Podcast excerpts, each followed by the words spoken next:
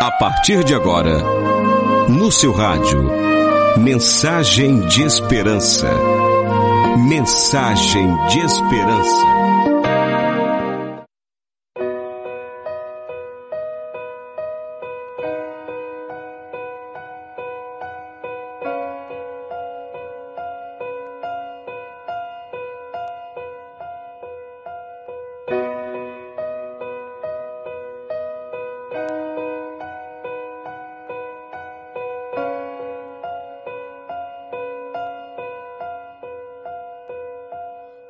Reinos se abalam, os povos se curvam, as bocas se abrem, as mãos se levantam para dizer que tu és o rei. Para dizer que tu és o Senhor.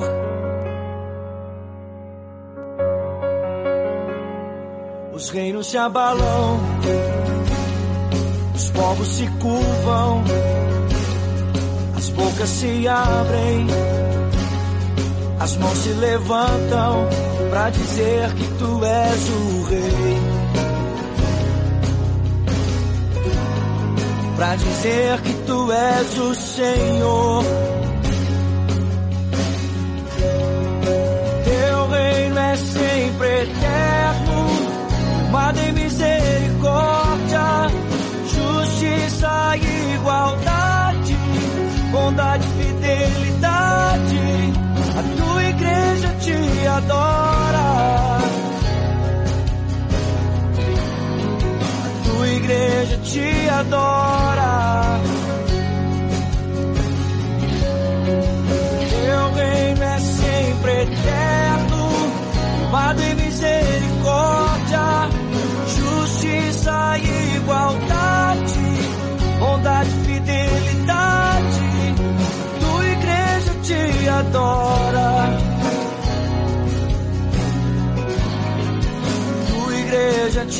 Adora.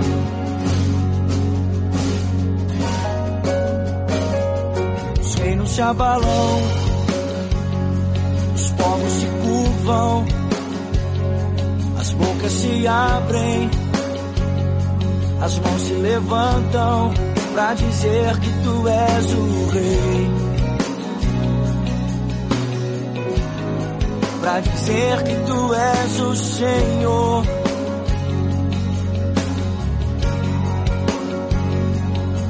Os reinos se abalam, os povos se curvam, as bocas se abrem, as mãos se levantam pra dizer que tu és o rei.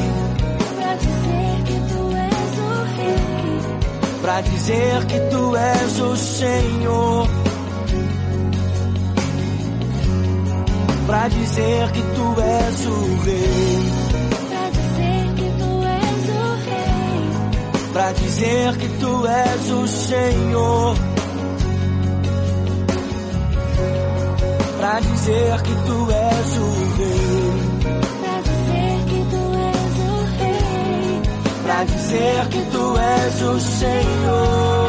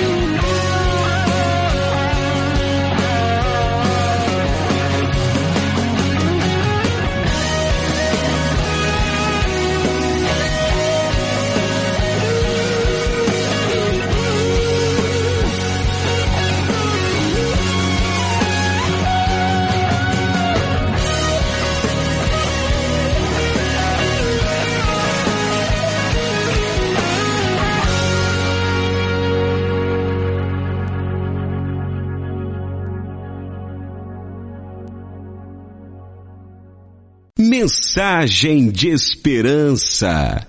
Agora na rádio Boas Novas Aracaju, o seu programa Mensagem de Esperança, programa patrocinado pela Primeira Igreja Batista de Aracaju, e eu sou o pastor Paulo Sérgio, estarei com vocês até o final deste programa. Mensagem de esperança. Nós queremos aqui deixar o convite especial para que você possa estar nos visitando a Primeira Igreja Batista de Aracaju, situada na Rua Lagarto, 646, no centro da capital. Será uma alegria receber a sua visita. Nós temos cultos aos domingos, às 9 horas e 18 horas, e também duas escolas bíblicas dominicais, às 8 horas e também às 10 horas e 30 minutos. Temos cultos também na semana, às quintas-feiras, 19 e 30 horas. Mensagem de esperança. Abra o seu coração e ouça uma palavra de fé, porque a fé vem pelo ouvir e ouvir a palavra de Deus. Hebreus 5, de 7 a 9. Hebreus capítulo 5, de 7 a 9. Hebreus 5, de 7 a 9. O texto diz assim: Nos dias de sua vida, com grande clamor e lágrimas, Jesus ofereceu orações e súplicas àquele que podia livrá-lo da morte. E tendo sido ouvido por causa do seu temor a Deus, embora sendo filho, aprendeu a obediência por meio das coisas que sofreu. Depois de aperfeiçoado, tornou-se a fonte da salvação eterna para todos os que lhe obedecem. Amém? Aí esse texto, irmãos, que na verdade fala sobre a trajetória de Jesus enquanto homem, e o termo Jesus, o nome Jesus, é aplicado à segunda pessoa da divindade enquanto homem, enquanto pessoa, que inclusive termos que para a teologia bíblica é um grande desafio. Como Jesus aprendeu a, a obedecer, se ele nunca desobedeceu sendo Deus, mas é porque era homem? Como foi aperfeiçoado sendo Deus? Se já era Deus, não precisava de perfeição, mas ele estava revestido de humanidade. Inclusive, há um segmento é, religioso, não é? Com muito avanço aqui no Brasil, que é o Espiritismo, que pega inclusive esse texto como base para dizer que a, é, o ser humano ele vai se aperfeiçoando, inclusive esse próprio termo, aperfeiçoando e, produzindo a sua própria salvação, entre aspas, porque até para o segmento não há salvação, não é? Mas não entendemos esse texto assim. Esse texto, irmãos, fala de que Jesus padeceu, ele sofreu, ele, quanto pessoa, se submeteu ao que eu e você hum, passamos aqui nessa terra. E é bom saber disso, porque às vezes quando a gente fala da figura de Jesus, a gente diz, não, mas Jesus era, é Deus. Então ficou fácil para ele cumprir, para ele obedecer, para ele ter, fazer um exercício de vida diante dos, das adversidades, porque ele é Deus. Só que esse argumento cai por terra porque Jesus ele submeteu-se à humanidade.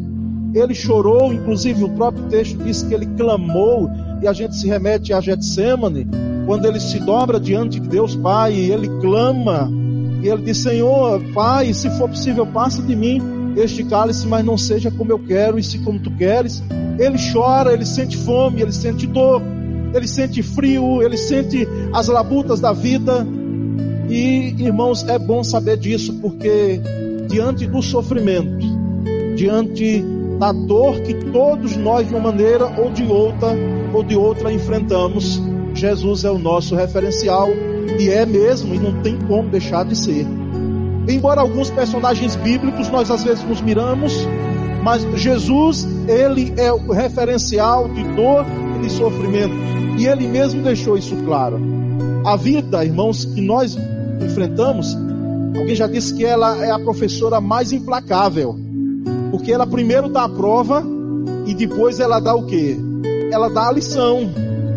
Ela primeiro entrega a prova para que você faça, ou seja, você vai submeter-se à prova, mas depois da prova é que vem a lição, ou durante a prova.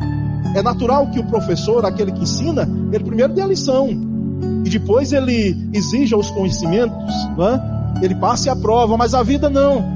Às vezes a vida traz para a gente a, a própria prova antes e a lição vem depois.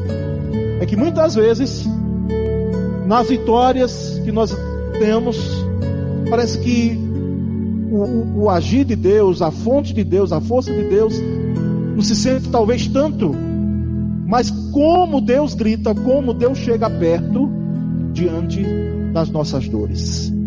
E, irmãos, o hedonismo, que hoje é um, um pensamento né, filosófico e religioso, que dá base a uma, uma certa teologia, a uma prática também religiosa, e é, está em voga e continua, já esteve em voga e continua em voga hoje. O hedonismo, ele é o pensamento do momento. E ele advoga o quê? Ele advoga que a felicidade é o fim último da vida. O homem foi criado para ser o quê? Para ser feliz. E é isso que as pessoas falam, é isso que as pessoas querem. Às vezes você escuta alguém dizendo: Não, o que eu quero é ser feliz, não importa como. Né? Eu, eu quero é a felicidade. Não importa como essa felicidade eu vou ter. Não importa de que maneira eu vou chegar até lá. O que importa é ser feliz. Isso é propagado em alto e bom som pelo hedonismo. Mas, irmãos, nós notamos que muitos crentes, muitos crentes, eles se esbarram nessa questão de sofrimento e a gente vai percebendo, não apenas nós crentes, mas as pessoas, que a vida não é tão assim. Existe uma, existe uma trajetória de crise, de luta, e aí é que começam a surgir a surgirem as perguntas: por que sofremos? Por que, por que passamos pela dor? E essa pergunta, no livro de Jó, você vai é, perceber pelo menos mais de 16 vezes. No livro de Jó, tem Jó perguntando: Senhor, por quê? Por que me aconteceu isso? Por que isso? Por que aquilo? A do Jó, Jó ele questionava diante da situação que estava passando. E muitas vezes a leitura que a gente faz, imediatista, eu diria, de alguém que está passando sofrimento, é porque primeiro pode estar em pecado. Alguém logo diz, aí deve ser um pecado muito grande, porque está passando um problema desse. Então a, vida deve estar em pecado. É a, é, a, é, a, é a resposta que às vezes mais imediata que a gente tem e deturpada muitas vezes da realidade. Às vezes a gente pensa que é Deus castigando, né?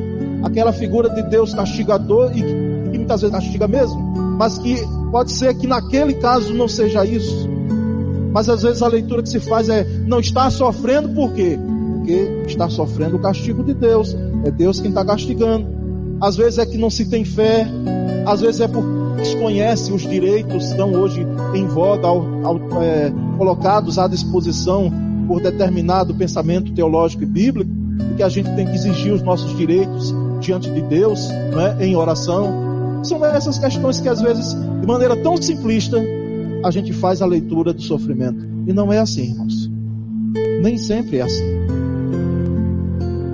Pode você estar sofrendo hoje e alguém que nos acompanha pela internet, este culto, esta mensagem, e que não, está sofrendo e vai sofrer mais um pouco ainda, ou já sofreu, e nenhum desses motivos se encaixa. Então, como pensar, como enfrentar o sofrimento? Sofrimento de pessoas que a gente olha assim, que são crentes leais, íntegros, ou que não sejam, mas que são pessoas honestas. Às vezes não são crentes, mas são pessoas honestas. Não professam a minha religião, não são evangélicos, mas são católicos e são leais, são honestos, são íntegros, são responsáveis. E muitas vezes o sofrimento vem como um rodo, né?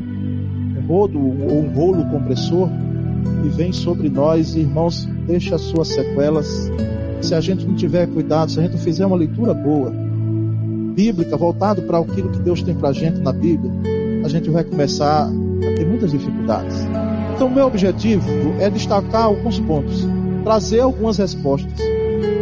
como você, ou algumas indicações de como você deve enfrentar esse sofrimento, que visão você deve ter. Você deve aceitar primeiramente que Deus não nos poupa do sofrimento, mas Ele caminha conosco pelo sofrimento. Ele não poupa, não faça nunca uma oração, Senhor, me poupe do sofrimento, me livra do sofrimento. Pode pedir que livre da tentação, porque isso é bíblico, está lá no Pai Nosso, e vai da tentação, mas do sofrimento em nenhum lugar a gente vê alguém que tinha uma intimidade constante com Deus fazer esse tipo de oração. Nem mesmo a igreja primitiva fez. Quando a igreja primitiva estava sendo acuada pelo César pelo Império Romano para que se calasse na propagação do Evangelho, a igreja primitiva, em vez de pedir o livramento do sofrimento, ela pede é mais ousadia e mais autoridade para continuar testemunhando do poder de Deus. Deus não lhe poupa do sofrimento, mas Ele caminha com você no sofrimento. Você tem passado dores, mas não é dor como uma, uma dor simples que passa com um analgésico, não. É a dor na alma, muitas vezes, é a dor da decepção, da, da frustração. São as dores que machucam a gente mais do que as dores físicas, ou elas podem ter, ser até a dor física. Pode ser a dor da saudade, que muitas vezes ela teimosamente não deixa o nosso coração pelos entes queridos que partiram. Irmãos, aí vem a palavra de Deus lá em Isaías no capítulo 43, de 1 a 3. E o texto diz assim: Mas agora assim diz o Senhor que te criou, ó Jacó, e que te formou, ó Israel, não temas, porque eu te remi. Chamei-te pelo teu nome, tu és meu. Quando passares pelos rios, eles não te submergirão. Quando passares pelo fogo, a chama não arderá em ti, porque eu sou o Senhor, o teu redentor. Sabe o que é isso, irmãos? É que Deus não nos livra do sofrimento, mas Ele vai conosco na estrada do sofrimento. A sua companhia, irmãos, ela está ali conosco. Ela se faz presente, ou Ele se faz presente.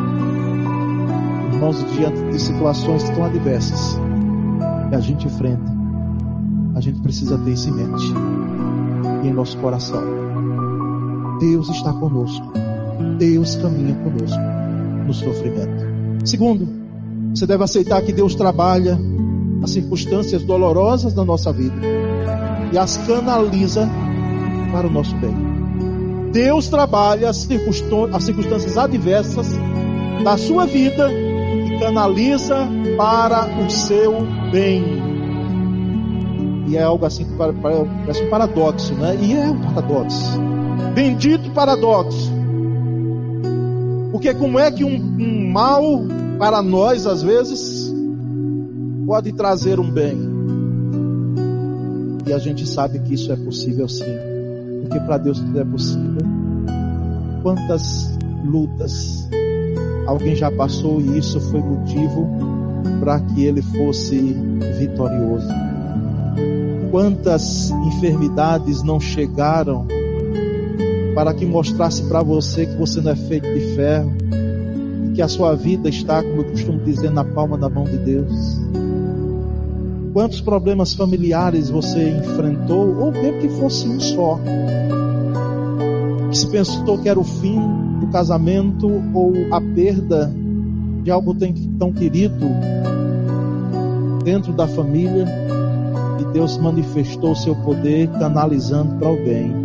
A crise que trouxe crescimento, a luta que trouxe vitória, a dor que trouxe consolo e restauração.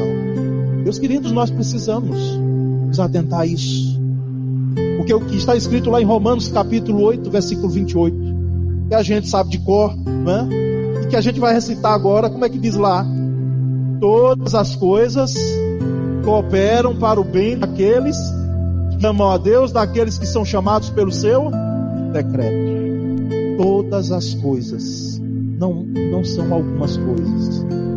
Tudo coopera para o bem daqueles que amam Deus. Se você ama a Deus, o sofrimento não chega em sua vida em vão. Ele pode entrar, ele pode entrar e ele pode passar algum tempo, mas pela mesma porta que entra o sofrimento, vai entrar também propósito de Deus para trazer crescimento para você, para trazer o amadurecimento da sua fé. Muitas vezes nós não queremos o sofrimento, mas é através do sofrimento, é através da dor que a nossa fé vai ser fortalecida. Como os cedros do Líbano, como diz. Quanto mais vento, alguém já disse, quanto mais vento tiver os cedros, quanto mais vento for sobre ele, mais ele se fortalece em suas raízes. Assim são os crentes que podem entender o sofrimento como uma pedagogia divina. E lá em Salmo 84, versículos 5 e 6, eu já preguei uma outra vez aqui sobre o Vale de Baco. E Vale de Baco significa o vale de quê? Vale de lágrimas. Era o vale da dor. Era um vale que as pessoas elas afluíam até porque era um, um vale que havia sepultamentos, enterros naquele tempo. E havia também o perigo que circundava todo o vale. Então era chamado também o vale de lágrimas. E lá no Salmo 85, 5 e 6, ele diz: Bem-aventurado o homem cuja força está em ti, em cujo coração estão os caminhos aplanados, que passando pelo vale de Baca, faz dele o quê? Uma fonte. Passando pelo vale de Baca, faz dele uma fonte. E não um vale de lágrimas, mas um local de riqueza, um lugar de produtividade. Irmãos, pregando isso, é só uma pregação.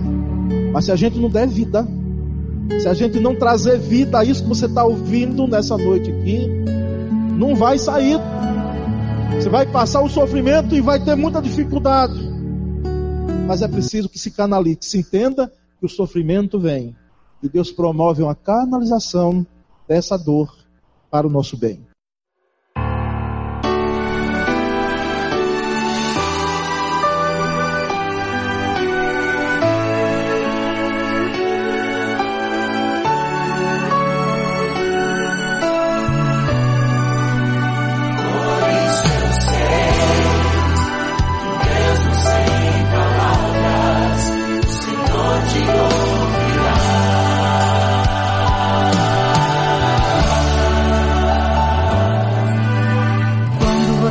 Fica triste, desespero insiste em te abater.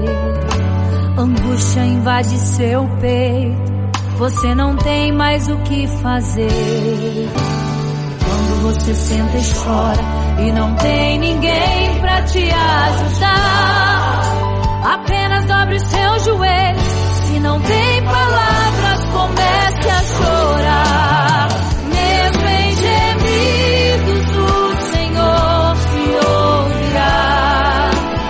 Até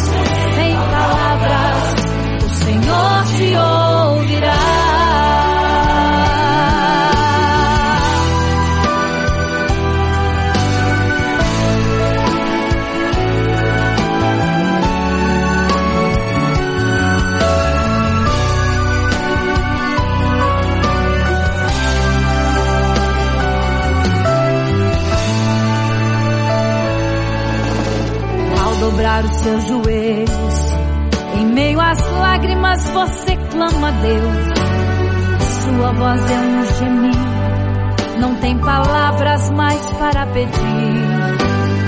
E em meio a sofrimento que causa lamento, não sabe o que fazer.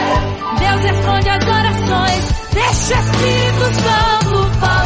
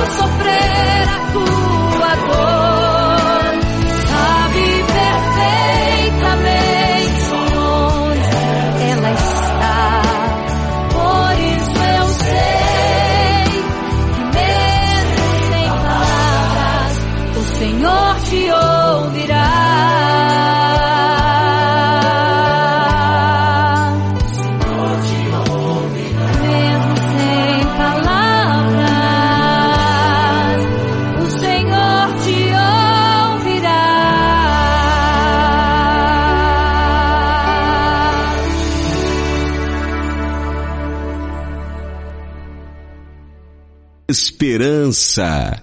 Nós queremos aqui deixar o convite especial para que você possa estar nos visitando a Primeira Igreja Batista de Aracaju, situada na Rua Lagarto, 646, no centro da capital. Será uma alegria receber a sua visita.